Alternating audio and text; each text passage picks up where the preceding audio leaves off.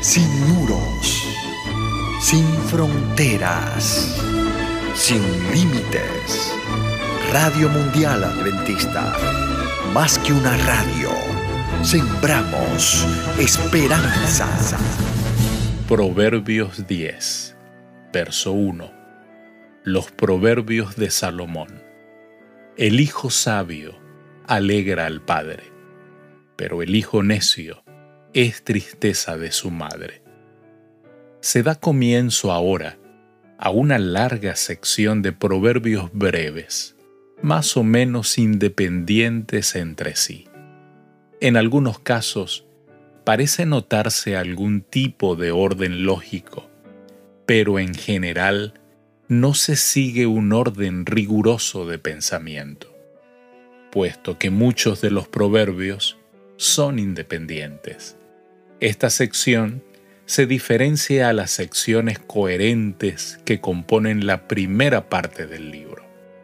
El contraste que se presenta no tiene por objeto señalar la diferencia entre la reacción del padre y la de la madre.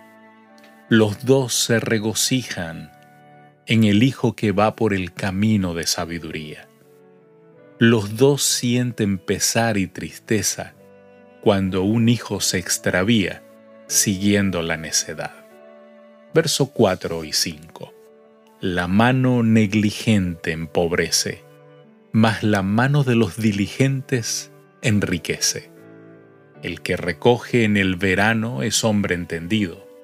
El que duerme en el tiempo de la siega es hijo que avergüenza. La pereza y la ineficiencia frecuentemente van juntas y de seguro producirán pobreza. No es posible que un patrón se complazca con el empleado que manifiesta estas características. Por el contrario, la diligencia generalmente se combina con la eficiencia.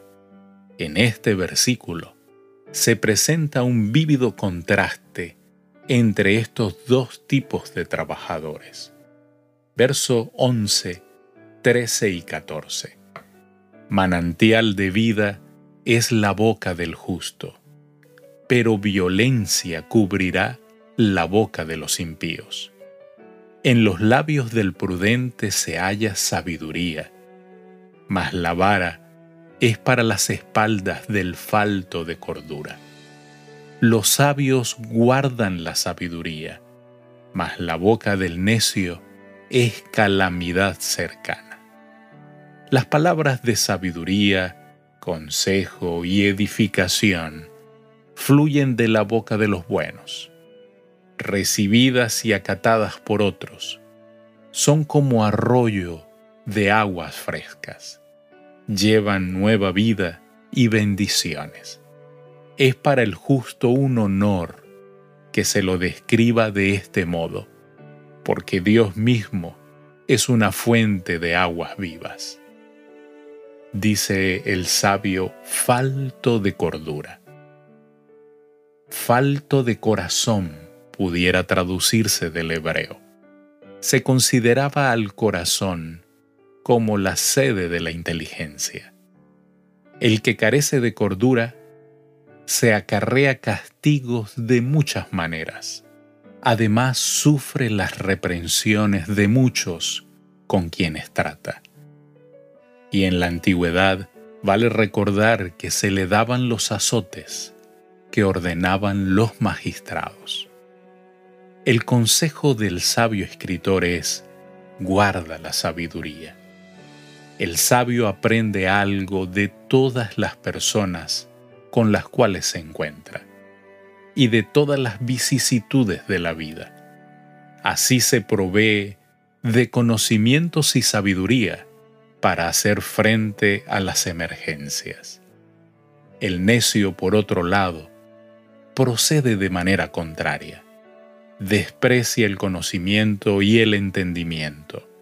No se esfuerza por recordar lo que le obligan a aprender por eso está mal preparado para hacer frente a las dificultades de la vida. Verso 19 al 21. En las muchas palabras no falta pecado, mas el que refrena sus labios es prudente. Plata escogida es la lengua del justo, mas el corazón de los impíos es como nada. Los labios del justo apacientan a muchos, mas los necios mueren por falta de entendimiento. La lengua es un miembro difícil de dominar. Tiene un enorme poder para el bien o para el mal, como lo registra Santiago en el capítulo 3, verso 1 al 10 de su carta aunque el sabio no expresa todo lo que siente, lo que dice es bueno, pues proviene de una fuente pura y lo ha evaluado cuidadosamente. Verso 28. La esperanza de los justos es alegría, mas la esperanza de los impíos perecerá. La esperanza del cristiano debe centrarse en la nueva tierra, donde podrán realizarse todas las nobles ambiciones, las cuales se frustran ahora con mucha frecuencia. Querido Dios, ayúdanos, ayúdanos a vivir no solo el momento, sino a vivir mirando la eternidad. Sálvanos, Señor te lo pedimos en el nombre de Jesús. Amén.